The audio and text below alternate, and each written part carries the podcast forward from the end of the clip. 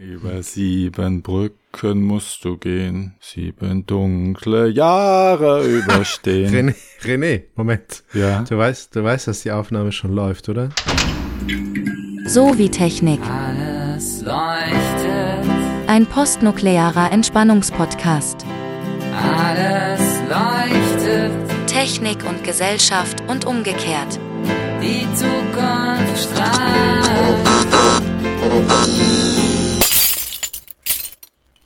Herzlich willkommen, Leute. Heute ist wieder ein Montag, wie jeden Montag.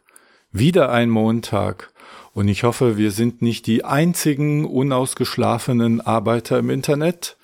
Und wenn ihr Montage gut findet, weil man da immer Technik, Soziologie bekommt, dann gebt uns ein Like bei Apple Podcast oder auf YouTube oder empfehlt uns euren Freunden. Damit macht ihr uns eine große Freude. Oder kauft uns ein Haus. Dankeschön. Aber zur Sache. Hallo Diego. Hi René.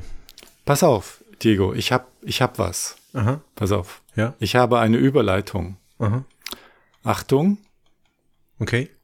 Professor Diego, ich möchte dir hiermit mit dieser Anmoderation eine Brücke bauen. Ja, Mensch, perfekt. Passt, passt zum Thema.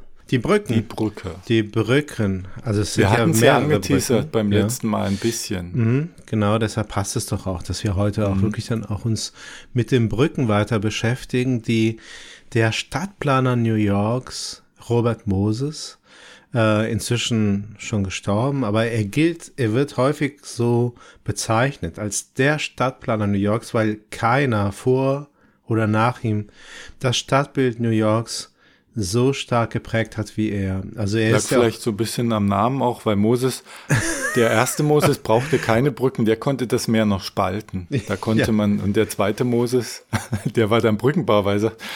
Ich krieg das nicht hin mit dem Spalten. Ich muss einen anderen Weg finden. So entstehen Karrieren. Ne? Ja, also er hat jetzt auch nicht nur Brücken und Straßen gebaut, sondern auch äh, viele Gebäude und ich glaube auch ganze Stadtteile, zumindest teilweise auch ähm, geplant oder umgeplant, entworfen.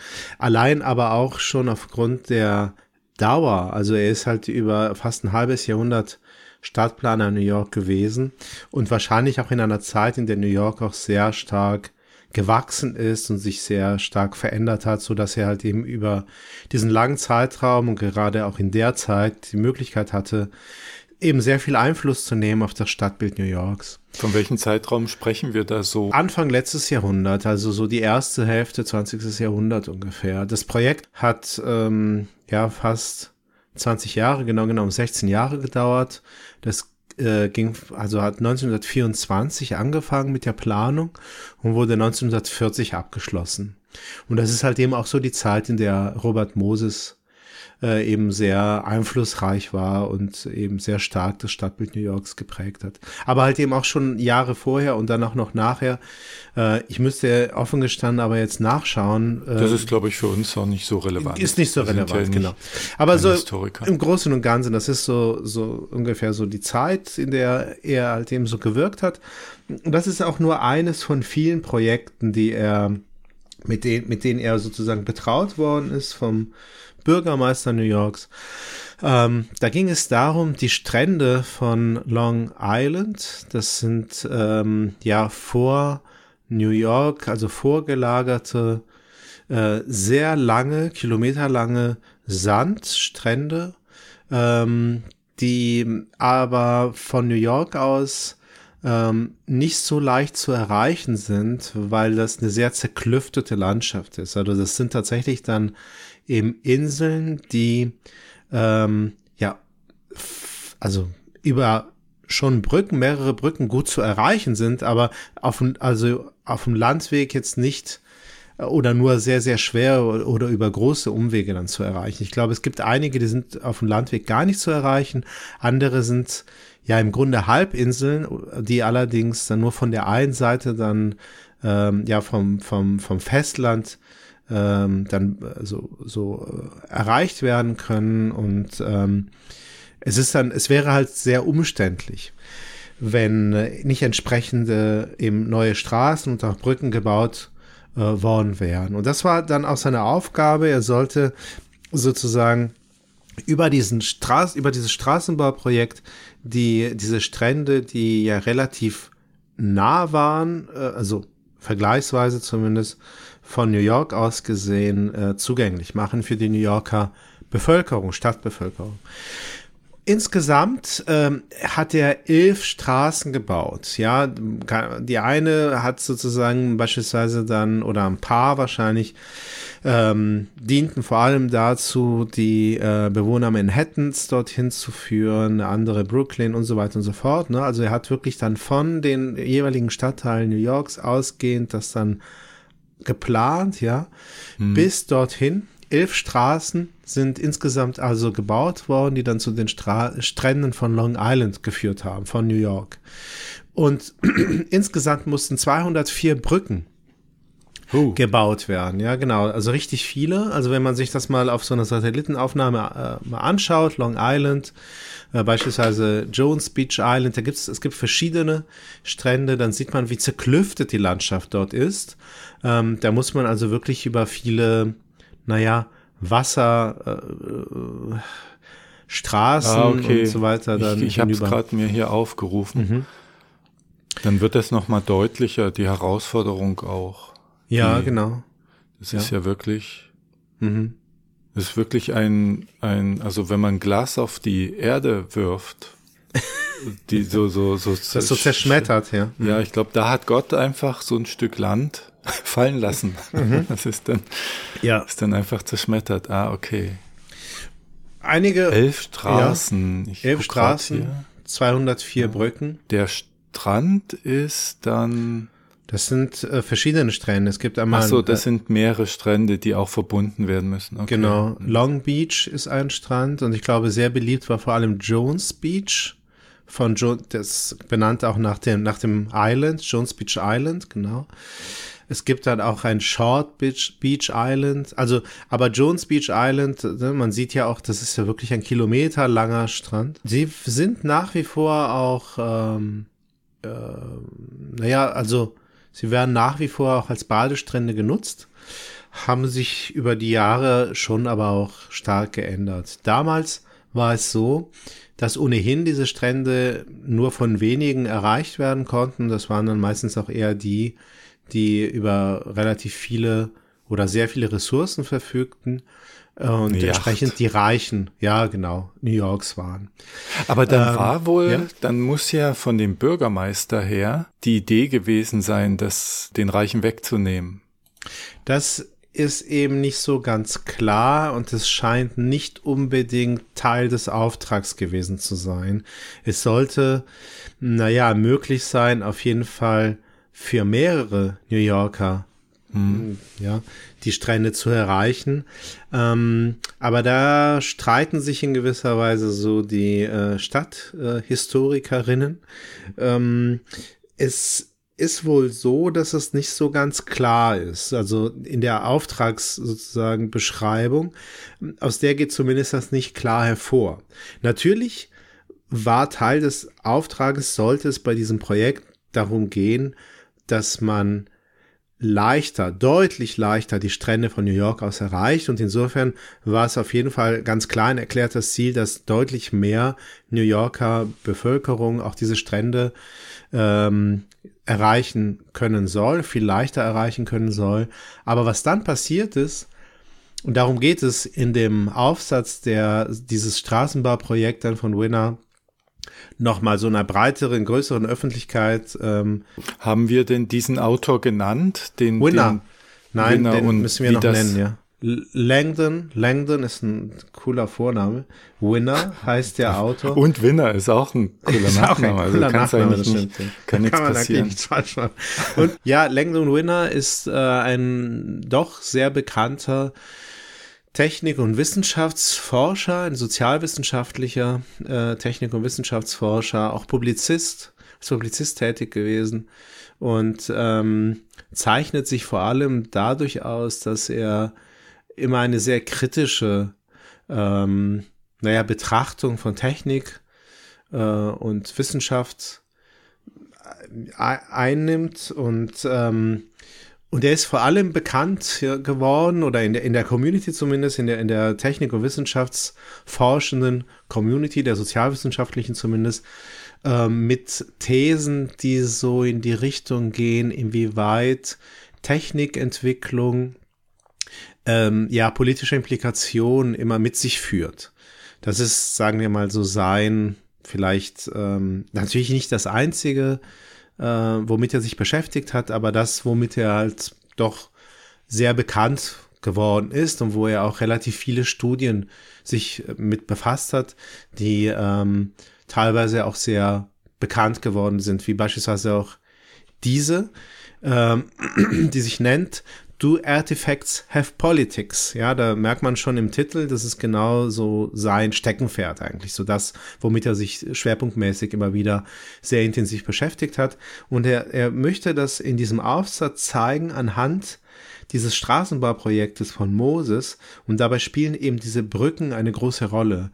Diese vielen Brücken, die teilweise auch ähm, ja unterfahren werden mussten, also nicht nur oben drüber, sondern auch unten drunter, die waren so niedrig gebaut, dass wenn man sie unterfahren musste, äh, das nicht mit einem Doppeldeckerbus ging. Und der öffentliche Personennahverkehr zu der damaligen Zeit, also erste Hälfte 20. Jahrhundert in New York, bestand fast ausschließlich aus Doppeldeckerbusse. Es gab natürlich auch schon Straßenbahnen, also die Metro, und es gab natürlich auch äh, die eine oder andere Fähre, ganz klar. Aber der Haupt, also die Hauptsache ja, des öffentlichen Personennahverkehrs fand statt im, im Bereich eben dieser Doppeldeckerbusse. Und die konnten diese Straßen nicht befahren, weil früher oder später kam eine dieser 204 Brücken, die man unterfahren musste und die war zu niedrig. Und für Winner ist das der Beweis, ja, ist das ein, ein Beleg dafür, dass äh, eben Artefakte, in dem Fall ist es, sagen wir mal, kein, naja, nichts, worunter wir üblicherweise jetzt Technik verstehen, also Sachtechnik, also keine Ahnung, ein Fernseher, ein Auto. In dem Fall sind es ja Bauwerke, aber auch Brücken sind natürlich ähm, Dinge, die entworfen werden müssen, die man ausrechnen muss und so weiter und so fort und dann bauen muss. Also in dem Fall sind es halt eben diese Bauwerke, die Brücken, die dazu führen, dass sie eine, naja, ein politisches Programm in gewisser Weise äh, mit sich führen und, ähm, und verwirklichen, nämlich in dem Fall, dass nur bestimmte ja, Bevölkerungsanteile äh, der New Yorker Bevölkerung diese Strände erreichen konnten, nämlich nur die, die sich einen eigenen Pkw leisten konnten. Und das waren damals nur die Reichen, ja, das war die Oberschicht und die oberste Mittelschicht.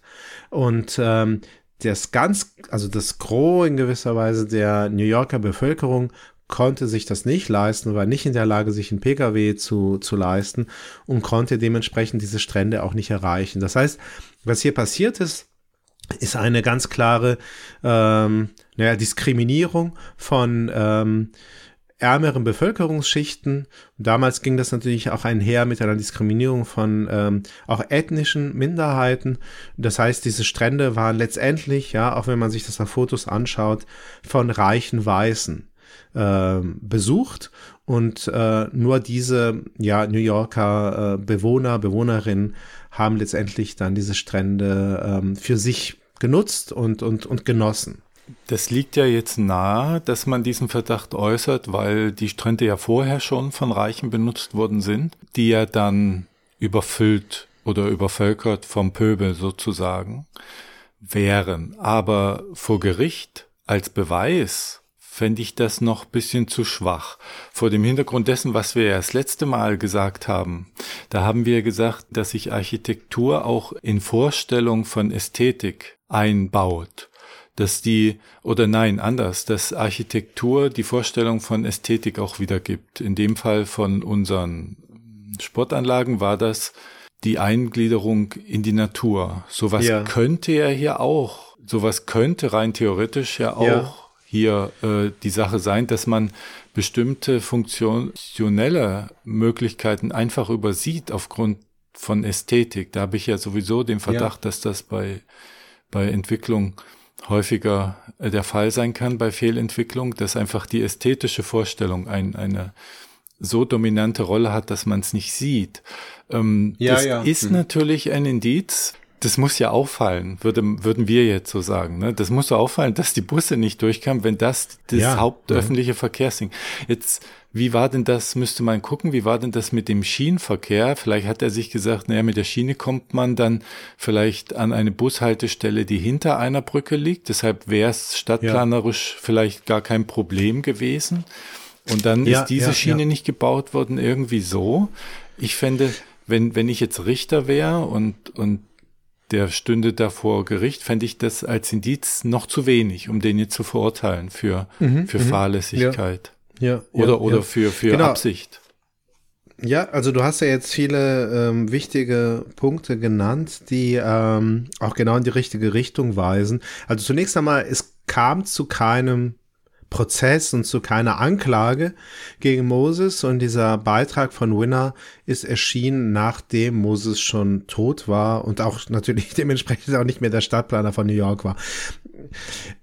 Es, es gab wohl auch nicht so wahnsinnig viel Unmut über diese, genau. Und das ist jetzt das, was äh, eben die ganze Sache nochmal spannender werden Ja, lässt. Aber bevor Fall. ich dazu komme, nochmal kurz zu der Ästhetik. Ja. In der Tat ist es so, dass Moses das vor allem damit begründet hat.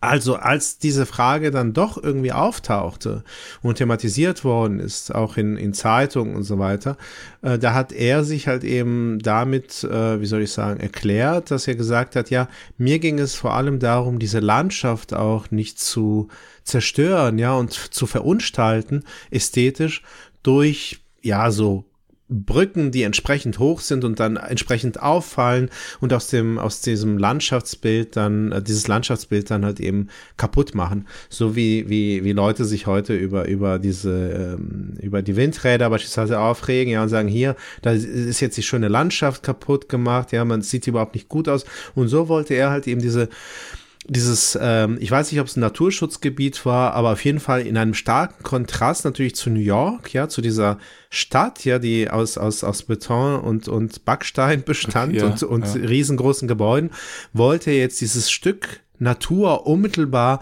an diesem Moloch Stadt sozusagen aus Stein ähm, und, und eben von Menschen gebaut, bewahren als Natur, als erste Natur, als ursprüngliche Natur und hat deshalb wollte das eben nicht kaputt machen durch, durch eben übergroße Brücken, die dann so in, in der Landschaft dann so auffallen.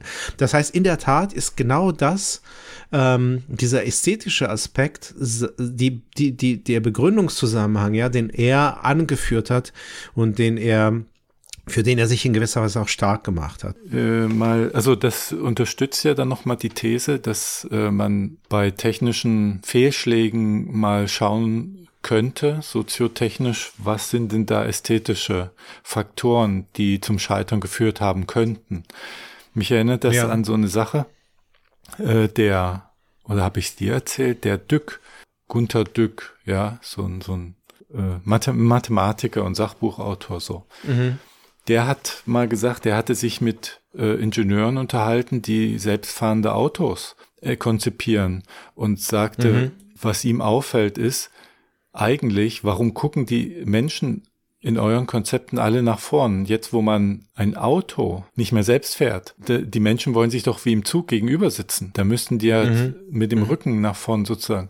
Und da entgegneten die Ingenieurinnen und Ingenieure, das könnte man nicht machen, das sei doch dann voll hässlich und gar kein Auto mehr. Ja, ja. Mhm. Und an der Uni, an der ich mal gearbeitet habe, war es so, dass sich die Frauen, das ist jetzt, das ist jetzt voll Stereotyp, aber so war die Sachlage, dass sich die Frauen, das war ein Neubau, ein richtig neuer Unibau. Und der war auch richtig schön. Der war äh, funktional und so weiter, richtig, richtig gut. Habe ich gern eigentlich dort mein Büro gehabt. Der hatte aber ein paar Punkte. Der, der eine Punkt war, es waren unheimlich viele Antennen und Drähte und so auf dem Dach zu sehen.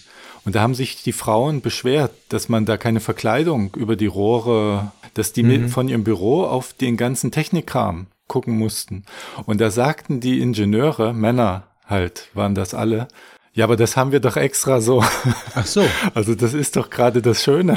Diese Technik, die man da sieht, die, die repräsentiert das nochmal. Okay. Also für die hat ja das schon so eine ästhetische Qualität, ja. Ja, Dieses- und das war jetzt, da könnte man sagen, das ist nur ein ästhetischer Streit. Aber ein funktionaler war, die Hälfte der Büros, also die Fenster wurden gebaut und die wurden dann wieder zugemacht, so dass nur die Hälfte an Licht reinkam in vielen Büros. Und das stört natürlich. Du brauchst pro Tag so und so viel Lux, um dich wohlzufühlen und das fehlte. Und da fragten die, wieso habt ihr, also was soll das? Wieso wer, wird, wird das zumachen? Das, äh, ging das auf einen Plan des Architekten zurück? Wenn du von dieser Uni, Uni war es nicht, eine Hochschule, wenn du von dieser Hochschule so einen Kilometer wegläufst und dich dort auf den Berg stellst und dann diese Hochschule anguckst, dann erkennst du, dass die ganzen Verkleidungen, die dazu führten, dass das Licht fehlte in den Büros, die ergeben so eine, so eine Art Sinuskurve. Und das ist eine Kurve, die man kennt aus der Hirnforschung, wenn man das Gehirn misst und das repräsentiert den Geist, der dort verwirklicht wird. Da- Das ist doch so eine, so eine künstlerische Ausdrucksform, die dann absolut zur Zumutung wird für die Mitarbeiterin dort.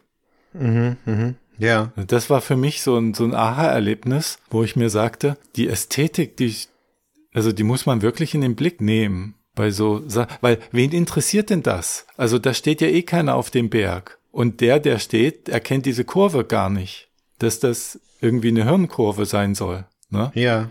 Weiß nicht, ob du dir das so vorstellen kannst, ne? So eine Verkleidung vor dem, vor Ja, dem ja. Gebäude und Ja, die, die führt dann Aber es sind im Grunde zwei verschiedene Dinge, die aber natürlich zusammengefasst werden können, weil das eine ist ähm, das Beispiel mit dem Auto. Äh, ich habe im Übrigen inzwischen aber schon auch Bilder gesehen, wo das genauso aussieht.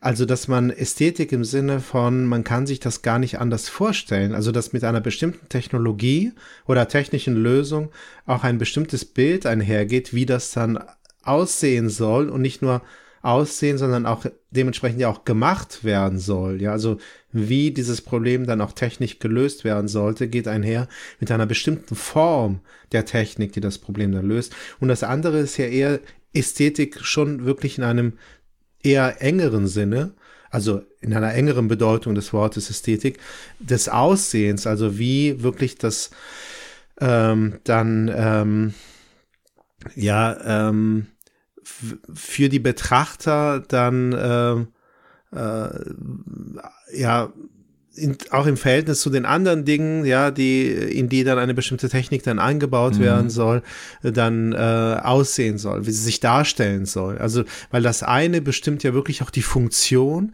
und das andere ja eher die ähm, ja, die ähm, wirklich nur die äußere, das äußere Erscheinungsbild in gewisser Weise. Auch wenn man das manchmal natürlich auch nicht trennen kann, das stimmt. Aber, aber wir haben ja das Augenmerk darauf gelegt, wann die Ästhetik reinspielt und etwas zum Scheitern bringt. Sie kann natürlich auch, wenn sie nicht beachtet wird, das Scheitern verursachen, wie bei diesen Fahrrädern, die irgendwie in den, weiß gar nicht, 50, 60er, 70er oder so Jahren, da gab's so Ja. klobige Plastefahrräder, die sehr billig waren in der Herstellung und auch hochfunktional. Aber die wollte keiner fahren, weil die so bekloppt aussahen. Ja, genau. Ne? Mhm. Und das muss Richtig, man dann absolut. auch mit bedenken. Absolut das richtig. Ja. spielt natürlich in zwei, äh, kann, kann sowohl das eine als das andere bewirken. Und es ist natürlich auch ein fließender Übergang, weil Ästhetik ist auch immer Design und Design ist natürlich auch immer Schnittstelle. Also ja, die, also ne, insofern, ich weiß nicht, ob du, das ist ja sehr, kennt man ja, ist ja auch viral gegangen, glaube ich, in YouTube, diese Seifenspender, die ja nur auf helle ähm, Haut Ach so, doch, reagieren. Doch, nee, Genau. gelesen habe ich davon, aber nicht. Ja, nicht du siehst in YouTube natürlich auch zig Videos, die Mhm. das zeigen, ähm, wo wahrscheinlich irgendwie so ein, so ein Haufen äh, weißer äh, Ingenieure oder Ingenieurinnen, Mhm. weiß ich nicht, eben halt diesen Sensor irgendwie ausgewählt haben für diese, für so einen Seifenspender und das dann zusammengebaut haben, ausprobiert haben, hat funktioniert und halt eben nicht auf die Idee gekommen sind, dass dieser Sensor natürlich auf Licht reflekt, also, ähm, also in dem Fall zumindest auf Licht reagiert und auch nur eine bestimmte Menge an Licht irgendwie reflektiert werden muss von, von der Haut und wenn die Haut halt eben dunkler ist, das dann nicht passiert und äh, der Seifenspender dann noch nicht funktioniert. Das heißt, ich meine, die Form, wir haben die Form, die die Funktion beeinflusst, wir haben die, das Aussehen, also das Erscheinungsbild, das natürlich dann auch die Funktion beeinflusst oder beeinflussen kann. Und wir haben natürlich dann auch das Design im Sinne von Schnittstelle, weil die Form und das Aussehen, die, ja, die Gestaltung von, von Technik natürlich auch die Bedienung immer mit beeinflusst und die Bedienbarkeit und die wiederum spielt auch eine große Rolle. Das heißt, das ist ein, ähm, ja, etwas, worüber man sich mit Sicherheit auch lange und anhand auch vieler verschiedener Beispiele unterhalten kann. Das beeinflusst sehr, sehr stark mit Sicherheit die Technikentwicklung und sowohl sowas wie Fahrtabhängigkeiten, also dass dann immer nur in eine bestimmte Richtung weiterentwickelt wird, als auch, wie du schon gesagt hast, beispielsweise das Scheitern von vielen an sich vielleicht auch guten äh, technischen ähm, Entwicklungen und Ideen und Lösungsmöglichkeiten. Äh, die Mikrowellen, die ersten Mikrowellen, die passten nicht ins Familienkonzept, weil die Frau war eh zu Hause und kochte und das war alles zu klobig und so. Und später, als dann mehr Singles, Single-Haushalte aufkam, dann wurde das der Hit. Ähm, diese gesellschaftliche Einbettung von Technik, ich weiß gar nicht, ob die schon immer im Fokus stand oder ob man früher dachte, das, was, was sich durchsetzt, setzt sich durch, weil es gut war. Und wenn etwas gut ist, dann setzt es sich auch durch. Äh, ja, Wobei es diese, ja. diesen Glauben ja immer noch gibt. Ne? Den so. gibt es auf jeden Fall, denke ich, immer noch. Also in der, in der, in der in den Science and Technology Studies oder in der eben Technik-soziologischen Betrachtung äh, ist natürlich schon lange klar, dass es halt eben nicht so ist. Und also gut, muss man, ja. ja, jetzt ganz mhm. wichtig. Gut ist der falsche funktional, was man denkt, weil gut kann ja, man kann ja auch definieren, dass es halt gut ist, wenn sich ästhetischen Maßstäben unterwirft. Ne? Das kann, ich kann jetzt nicht sagen, dass dann, wenn es scheitert, weil die Ästhetik nicht, äh, weil die Ästhetik, dann kann es ja trotzdem gut gewesen sein, äh, unter dem Hinblick, dass Ästhetik viel wichtiger ist als Funktionalität. Also das ja. ist eine Wertung, die ich dann vornehme. Also wenn dann, die, die Idee ist ja, oder der Mythos ist ja was, was sehr funktional ist. Das setzt sich durch, ne? Und das, das, also gut ist da, glaube ich, der falsche Ausdruck. Ja, also da muss man genau ja gucken, was so, versteht -hmm. jemand unter gut, der das. Richtig, ja. Also nicht ja? gut in einem moralischen Sinn, ja, also dass das Gute in der Gesellschaft oder für den Einzelnen dann äh, ja zunimmt, ja, oder, oder eben wahrscheinlicher wird, sondern im Sinne von eben funktionaler Überlegenheit. Ja, also das ist etwas, entweder besser oder noch schneller, also genau, was, was, also was auch immer besser dann bedeutet. Es kann dann schneller sein oder, oder genauer oder, oder mehr in kürzerer Zeit. Ganz also, wichtig ja. finde ich den Hinweis, den du hattest, dass, dass diese Differenzierung, die will ich nochmal rausstellen, dass du sagst, einmal kann man sich streiten zwischen, ob das schön ist oder nicht, dann kann man sich äh, streiten, wie man es gewichtet, ob man sagt, hier müssen wir Abstriche machen in der Funktionalität wegen der Ästhetik. So. Mhm. Und das andere aus unserer Perspektive halt spannendste ist, hier sehen wir etwas gar nicht durch unsere ästhetischen Brillen. Meinst du bei den Brücken, oder? Ja, ja. Okay. Das sind ja mhm. drei, drei differenzierte, also wenn ich es jetzt qualitativ untersuchen würde, dann wären das drei unterschiedliche Typologien von Streitpunkten, wobei der letzte gar kein Streitpunkt ist im schlimmsten Fall, weil man es gar nicht sieht. Ich könnte es mir bei den antiken Philosophen vorstellen, ne, dass völlig klar ist, dass etwas schön sein muss, ja. damit wir bis in die Welt gesetzt wird. Es gab ja in der Kunst ganz lange diese Vorstellung, Kunst ist das, was schön ist und das hat sich dann geändert. Dass auch das, das hässliche künstlerische Qualitäten haben kann, das hat man so nicht gesehen ganz lange bis in die Renaissance rein. In so einer Welt, wo das aber die Maßgabe ist, das Schöne in die Welt, da würde man dann sagen, die Brücken sind ein voller Erfolg gewesen, ja. die er gebaut hat, weil die die haben doch diesen Anspruch, die bringen ein paar Leute rüber und die zerstören die Natur nicht. Und bei uns ist jetzt, sagen wir, Klima ein Thema. Und man würde ja auch nicht sagen, eine Technik ist ein Erfolg, wenn sie Klima zerstört, aber hochfunktional ist. Dann würde man ja, sagen, wir machen ja. Abstriche.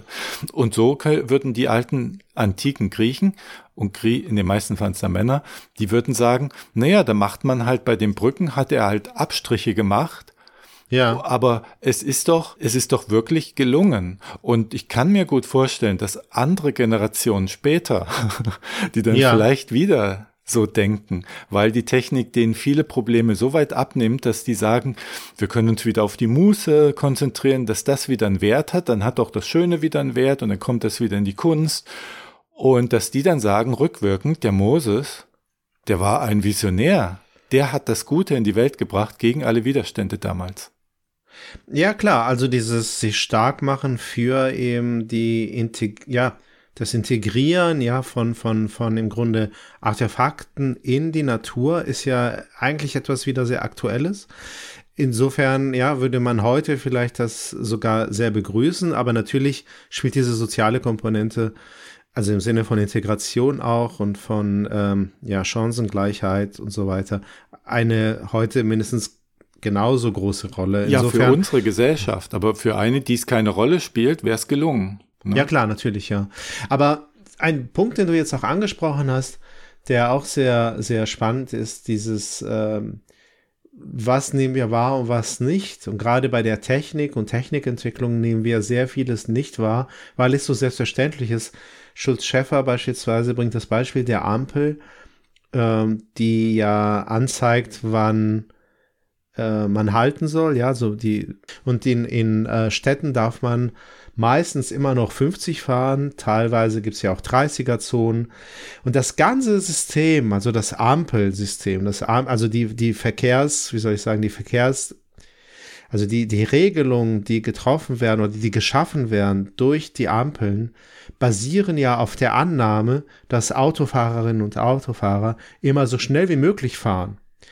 Wenn sie eher so langsam wie möglich fahren würden, dann bräuchte man ja ein ganz anderes Verkehrs, äh, also ganz andere ja, Verkehrs, ähm, die dann vielleicht sogar sagen würden, jetzt musst du mal schneller fahren, jetzt musst du mal hier, fahr mal schnell.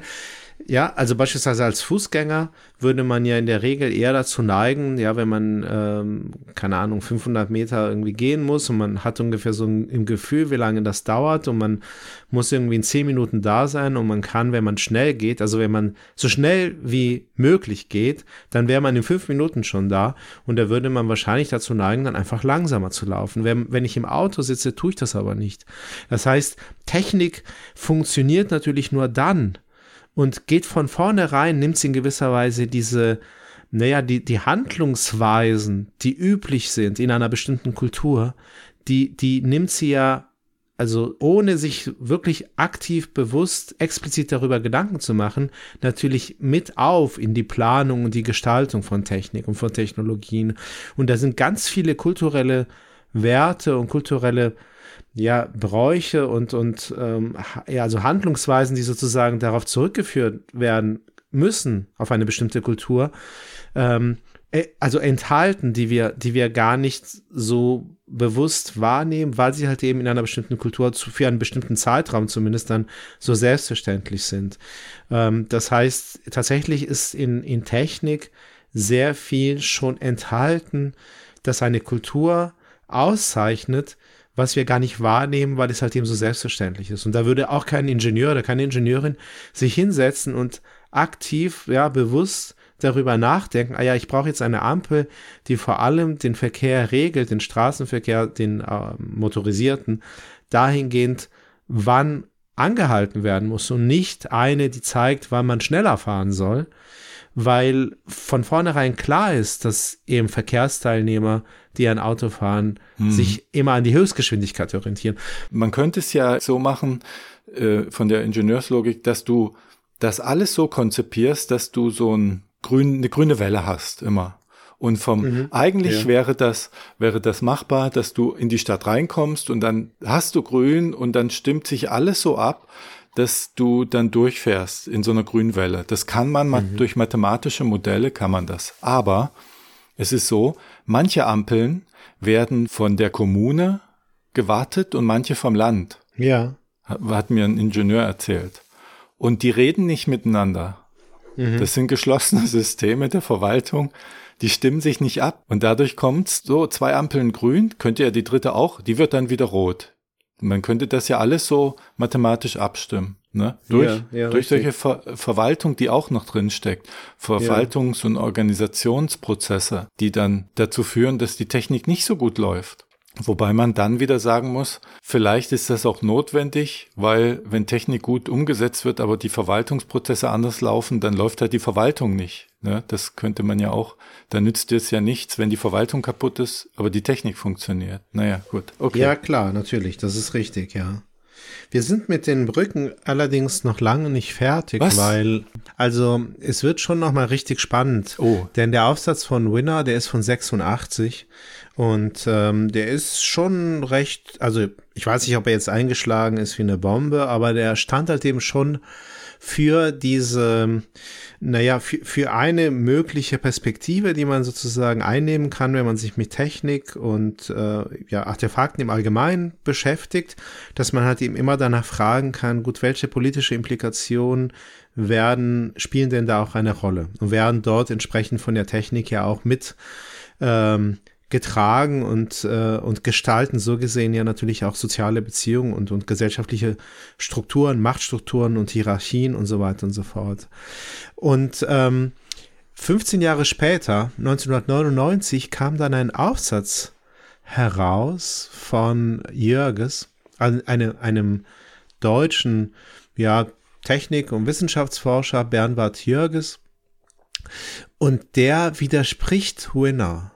Ich weiß nicht, äh, also was da jetzt genau der Hintergrund ist. Äh, also aufgrund welcher Motivationslage heraus Bernhard Jörges jetzt angefangen hat, im Grunde die Studie von Winner zu hinterfragen und dann auch sehr akribisch dann auch äh, zu widerlegen.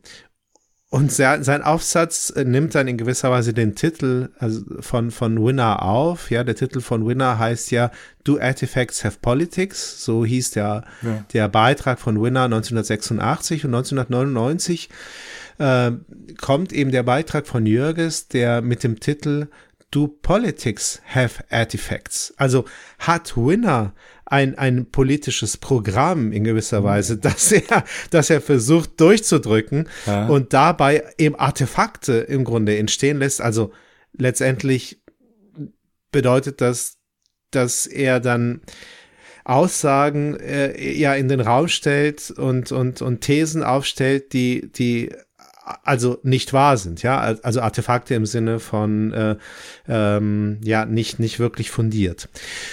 Und was Jürges herausarbeitet, ist ähm, eine, wie gesagt, sehr akribische äh, Beweisführung, dass zu der Zeit, in der, in der Moses diese, diese Straßen und Brücken gebaut hat, es durchaus möglich war, die Strände zu erreichen. Und du hast das ja auch schon vorhin erwähnt.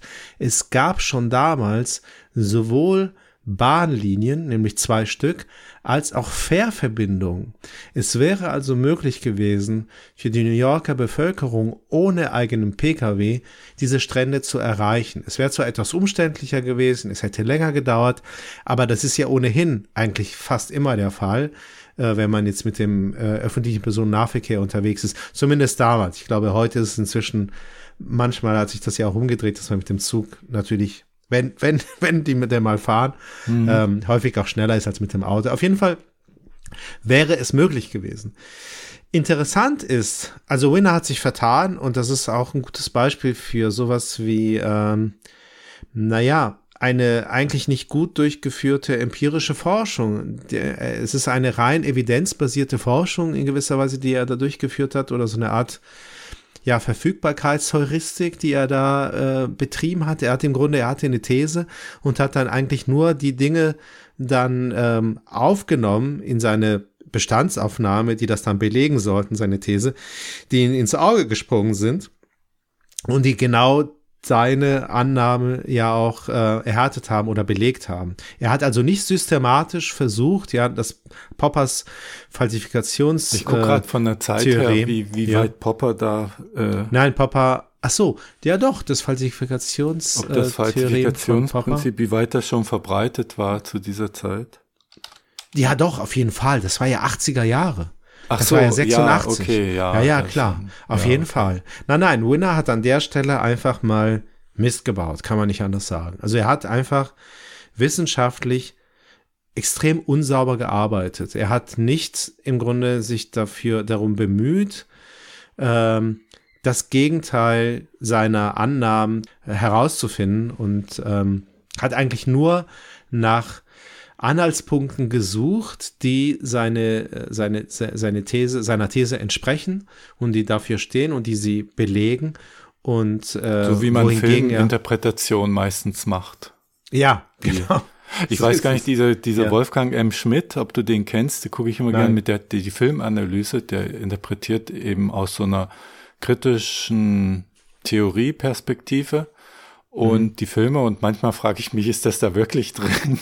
Also das frage ich mich bei vielen Filmanalytikerinnen und Filmanalytikern, ob das wirklich da drin steckt. Kunst ist vielleicht noch mal was anderes, denn also möglicherweise ist jede Kunst leer und erst durch die Interpretation kommt das da rein. Das ist ja vielleicht noch mal was anderes, da bin ich nicht Kunstexperte genug. Ich würde trotzdem sagen, der entscheidende Punkt der hier wirklich abgeklopft werden müsste, ist, ist es erreichbar gewesen? Ja, nein, das haben wir geklärt, das glaube ich dem. Und dann mhm. wirklich, wie gut ist es erreichbar? Denn ich kann mir gut vorstellen, auch wenn Winner das nicht untersucht hat, dass wenn etwas nicht gut erreicht wird, es nicht in Anspruch genommen wird. Das könnte ich mir durchaus vorstellen, dass ähm, auch Kleinigkeiten dazu führen. Ich meine, meine Arbeitsstelle ist mit dem Bus erreichbar. Aber das ist für mich du musst dann immer stehen in den öffentlichen Verkehrsmitteln, eng an mhm. eng und hast die Nase im, im Achselraum deiner Mitmenschen. Ja, ja. Und mhm. solche mhm. Sachen, dann kann natürlich später jemand analysieren und sagen, ja, aber das war doch erreichbar, warum haben die Menschen das nicht angenommen? Es war aber nicht komfortabel und das muss man ja, ja. vielleicht und wichtig sind vielleicht andere Freizeitaktivitäten, die dem Baden ähnlich sind, sind die vielleicht für die Unterschicht näher liegend woanders, die, wo sie leichter kommen. Die einfache Aussage, es ist nicht erreichbar, die würde auf jeden Fall die Studie aus meiner Sicht, wenn das, wenn das nicht berücksichtigt wurde von Winner, würde ich mhm, sagen, mhm. hat er schlecht gearbeitet. Mhm, mhm, es reicht aber nicht aus, das zu falsifizieren. Ja, das ist ein guter Punkt, den du jetzt bringst. Es gab tatsächlich auf die Kritik, also auf die Replik von Jürgens, eine weitere Replik. Diese Wissenschaftler können die sich nicht mal einigen, ja.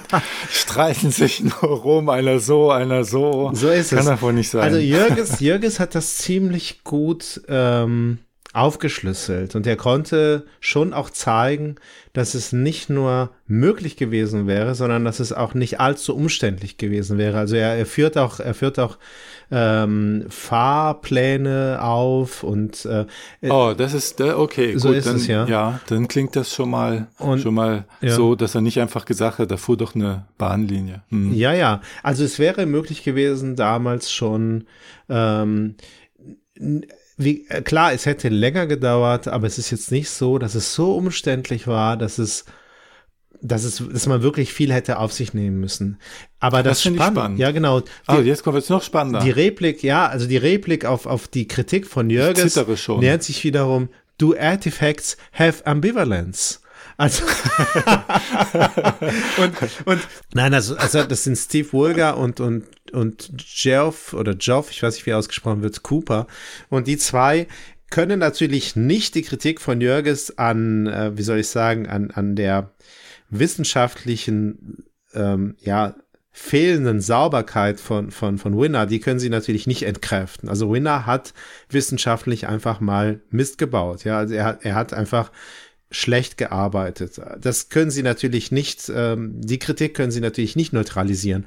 Was mhm. sie aber schon sagen ist, naja, schaut mal her, diese Brücken sind so niedrig gebaut worden von Moses, weil klar war, dass da bestimmte Bevölkerungsschichten, bestimmte Personengruppen zu diesen Brü zu diesen Stränden gar nicht fahren, gar nicht fahren werden, gar nicht fahren wollen.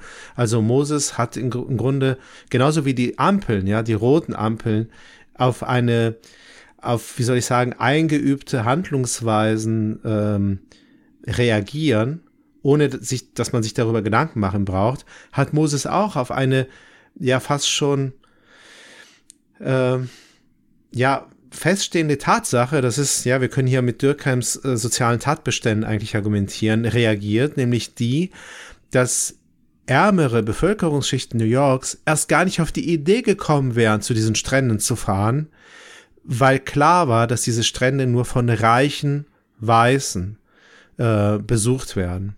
Das heißt, der, der soziale Tatbestand, also die, die soziale Regel, dass diese Strände nur von einer bestimmten Schicht, nur von bestimmten Schichten besucht werden und, und auch nur von diesen besucht werden sollen in gewisser Weise, die ist noch stärker, also und auch wirkmächtiger als die Brücken. Also sind, also ja, also soziale Tatbestände, soziale Regeln sind härter als als Stein. Ja, man braucht sozusagen diese Brücken gar nicht. Ähm, die Erwartung, die Erwartung, dass ich dort als ähm, ethnische Minderheit und als diskriminierte Bef Personengruppe, als arme ähm, Personengruppe und so weiter und so fort, dass ich dort nicht erwünscht bin. Allein diese Erwartung reicht schon völlig aus, um dazu zu führen, dass diese Strände von eben nur sehr weißen, äh, nur, nur sehr reichen Weißen besucht worden sind. Und also insofern, der, der ja? Winner hätte, nee, Winner, äh, Moses, der Moses hätte gesagt, was habt ihr alle? Ich habe zielgruppengerecht ja, gebaut. genau so ist es ja richtig. Und dann wäre es ja kein Scheitern mehr. Ja, genau so ist es richtig. Ja. Oh, das ist aber spannend, weil das ist insofern spannend, weil also mich interessieren ja dann die empirischen Sachen, diese methodischen auch. Und das zeigt ja auch dann wieder so einen blinden Fleck in der Empirie, weil man könnte jetzt wirklich zu dem Stand kommen, hier ist eine Fehlplanung gewesen und man kann das nachweisen, aber man weiß gar nicht, wie der, wie der Moses was seine Zielsetzung war. Ja, beziehungsweise also die Zielsetzung, die Moses selbst besonders prominent gemacht hat, war eben die. Die Natur nicht zu verschandeln. Ja, okay. so ist es ja, genau. Mhm. Ja. Ach, das finde ich ja spannend. Das Aber es ist schon spannend, weil wir sehen, dass in, im Grunde Jürges, ein, ein, ein Wissenschaftsthriller, ja, Jürges hängt sich im Grunde auf an der, naja, an der, an der, an der Wissenschaftlichkeit, was ja auch richtig ist von Winner. Und das ist ja auch völlig korrekt. Und dadurch sieht ja. er da nicht, sieht er nicht die, die politischen also das meine ich so ein bisschen, weil es wird ja immer so diskutiert äh, in der Soziologie, ähm, zum Beispiel, ähm, wir wollen, wir wollen ja nur die Fakten darstellen. Also die, die, es gibt ja da die Akademie für AFS, Akademie für Soziologie, die sich gegründet hat in Abspaltung. Von der DGS? Ja, da ist auch der Esser, der Hartmut Esser. Ah ja, okay. prominent mit drin, mhm. die ja. sagt, wir wollen hier nur die Fakten berichten. In gewisser Weise müsste ich jetzt nochmal genau drauf gucken, sehe ich hier das, was du jetzt vorgestellt ha hast, als ein bisschen auch ein Beispiel, an dem man diese Position verhandeln kann. Denn diese Fokussierung auf diese empirische Kritik, die Jürgens da dem Winner gegenüber. Die Jürgens Winner gegenüber hat, stark die, macht. Ja. Die scheint ja auch wieder was aus dem Blick zu ver verloren zu haben. Ja, genau, so ist es ja. Die verliert ja eigentlich den Blick fürs Wesentliche und das ist das, was eben Vulga und Cooper in der Replik auf die Replik wiederum versuchen stark zu machen, zu sagen, schaut mal her, Winner hat zwar wissenschaftlich unsauber gearbeitet, ähm, aber er hat den Punkt. Aber er hat den Punkt getroffen. Diese Brücken ja. zeigen nämlich etwas an. Sie zeigen an, dass wir es hier mit einer, naja, mit einer, mit einer hochgradig segregierten gesellschaftlichen Situation zu tun haben, in der ganz klar geregelt ist, welche Bevölkerungsschichten ähm, ja welchen Zugang zu, zu welchen äh, ja Erholungsgebieten mhm. haben und oder halt eben nicht.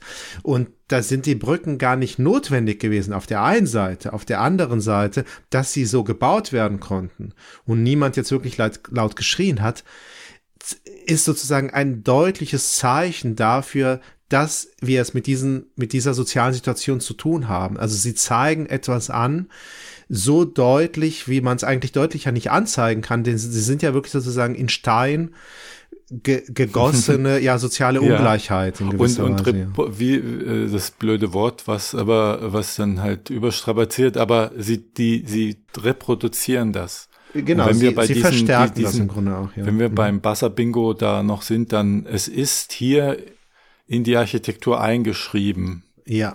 und damit auch in die Logistik sozusagen. Ja, genau so ist es. Ja. Oh, das ist spannend. Das, und das Wichtigste, weil man hier erstmal gar nicht gut festlegen kann, was ist Scheitern. Ja. Also für den, also für den Moses war es ja kein Scheitern. nein. Für den Pythagoras, Aristoteles, Platon war es auch keins, weil es äh, hat sich ja gut in die Natur eingefügt. Ne? Für so einen rein ingenieursdenkenden Menschen ist es ein Scheitern Ja. vielleicht gewesen, weil die Busse nicht durchkommen.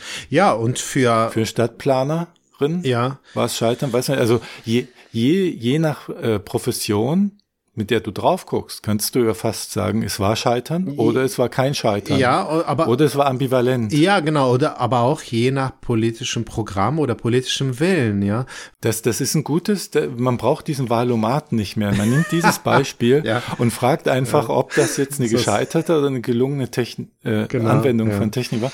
Und dann kann man daraus die Partei ableiten. Ich denke mal, es wäre tatsächlich eine, eine, eine spannende Frage, also ob es sich tatsächlich jemand leisten könnte, also selbst aus der, ein Politiker der FDP oder ja, was wäre denn, sagen wir mal, die Partei, die am, die am nächsten sozusagen Moses ähm, stehen würde? Ja, ich dachte Ja. jetzt auch erst die FDP, aber ähm, ich könnte mir auch vorstellen, dass die sagen, wir sind ja für Chancengleichheit und Ja, genau, das ist es, ja, da, darauf wollte ich hinaus. Ja. wenn sie jetzt, wenn wir verhindern, dass die da durchkommen, dann ist Ja. das nicht unsere Ja, genau. Vorstellung. Ne? Wenn die jetzt, wenn die jetzt aus, wir müssen alles für alle bereitstellen. Wir ignorieren jetzt mal die sozialen Hemmnisse, die jeder hat, aber die Möglichkeiten, die Chancengleichheit, die, die sind ja schon für gleiche Chancen in dem Sinne, also dass beide vom gleichen naja gut, äh, das wird jetzt eine Diskussion über, über das, äh, wir wollen das nicht zu sehr differenzieren, Philosophie von Chancengleichheit. Aber ja, der Zugang muss allen gewährt werden. Und wenn sie da nicht hinfahren, sind sie selber schuld. Also ich könnte mir vorstellen, dass man dann, dass die Kritik an der FDP dahin zu leicht wäre, ne? Das stimmt schon. Am ehesten vielleicht Ja. noch, Ja, weiß ja. nicht, irgendwie eine Lücke-Partei oder AfD oder so, die dann sagen würden, Ja, aber auch die, da, auch da bin ich mir nicht so sicher. Also ich, ich frage mich, ob es sich eine Partei heute, heute in Deutschland, von denen, die wir kennen, leisten könnte, also ja, so gerade, also so geradewegs, ja, zu sagen, ist doch okay, wieso nicht, ja, dann ist es halt Ja, eben du hast so. recht, doch, ich glaube, das könnte das ich meine, die, die, die Vehemenz, ja, mit der das dann kritisiert wird, die würde wahrscheinlich dann doch sehr unterschiedlich ausfallen, aber ich glaube, keine könnte es sich leisten, das gar nicht in Frage zu stellen, ob das so okay Mhm. Doch, ist. es gibt doch diese, Ähm, es gibt irgend so eine Aristokratenpartei in Bayern, die Ja, die okay, die Monarchie wieder haben so. wollen. Ja, okay. Also von den bekannteren, sagen wir mal von denen, die im Bundestag Ja. sitzen oder die, die eine Chance hätten. Oh, das finde ich, finde ich sehr spannend. Ich würde zum Abschluss gerne nochmal den Simmel-Modus aktivieren, ganz kurz, wenn du Ja. nichts dagegen hast. Der hat nämlich einen Aufsatz geschrieben über die Brücke. Ach, okay. Über das ist sowas wie der Messias. Wenn ich mich entfremde von der Soziologie, dann lese ich Simmel und über den bin ich damals, habe ich den Einstieg gefunden und äh, der führt mich dann immer wieder zum Licht. Seitdem kann ich auch die Jesus People besser verstehen, die sagen irgendwie, Jesus, Naja, es ist dann deine, deine Kontingenzformel Mhm, das sozusagen. ist meine deine personalisierte. soziologische, Konti ja, deine ganz individuelle Kontingenzformel fürs soziologische Ja, Denken. und der hat 1909 geschrieben, Die Brücke und die Tür. Ein, Ach. denke ich, wegweisenden Aufsatz.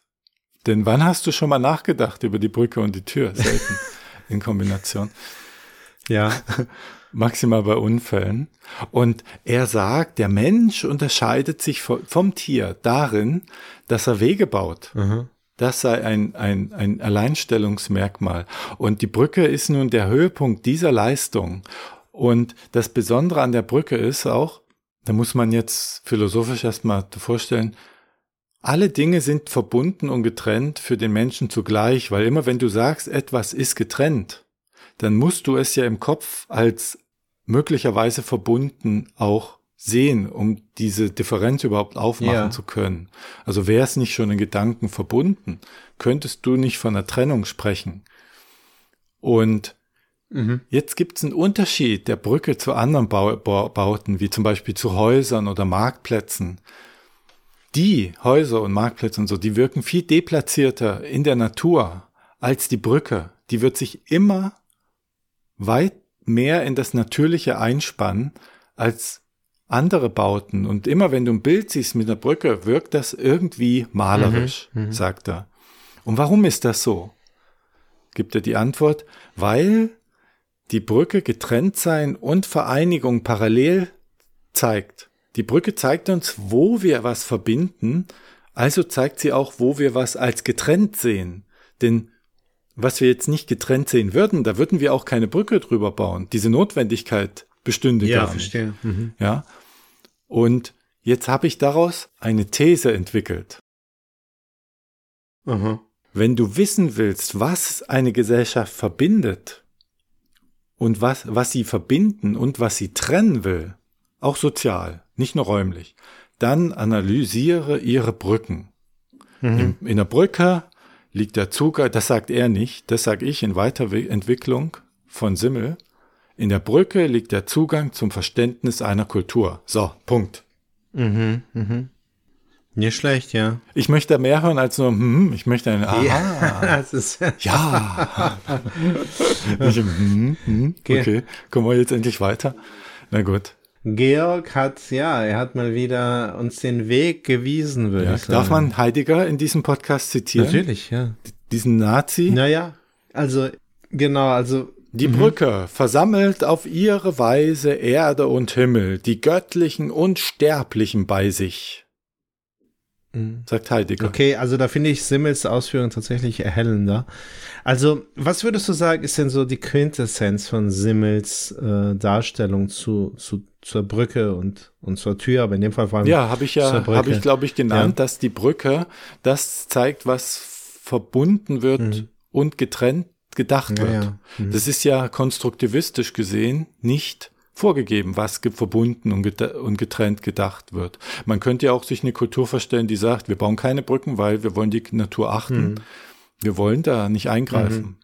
So, ne? Und äh, wenn eine sehr auf Logistik Wert Mhm. legt und alle befördern möchte, dann oder mobil sein möchte, dann baut sie viele Brücken und hat sie wenig, dann Mhm. ähm, oder wie hier in unserem Beispiel hat sie bestimmte Arten von Brücken, dann kann man daraus auch schließen, was dahinter Insofern würde ich dir schon sagen auch, dass Moses da einen Punkt getroffen hat, wenn auch eher philosophisch. Ich würde ihn dann nicht als empirischen Soziologen einordnen, sondern als Philosophen, der da drauf guckt hat und was Evidentes gesehen hat, was dann halt empirisch geprüft werden muss noch im Nachhinein.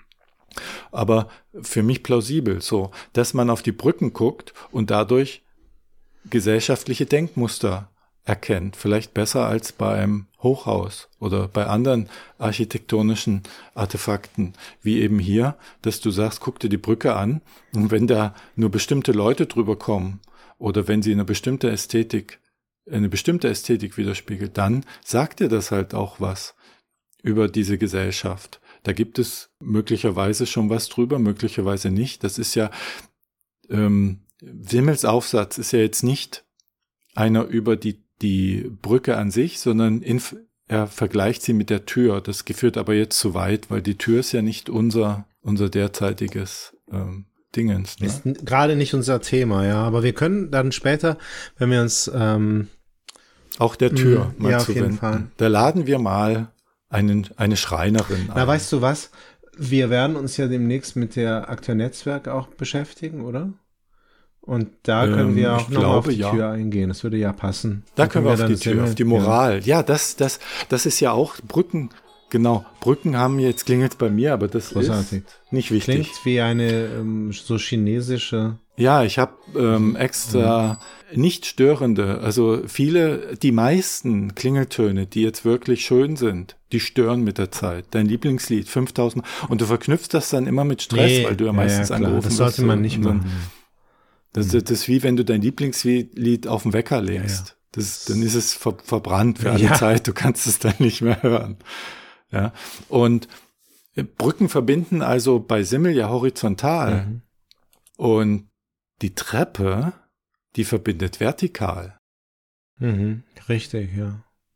Und da habe ich mich gefragt, wenn Brücken, wenn in Brücken so viel Moral und Politik drin steckt, steckt es dann auch in Treppen? leuchtet. Alles leuchtet.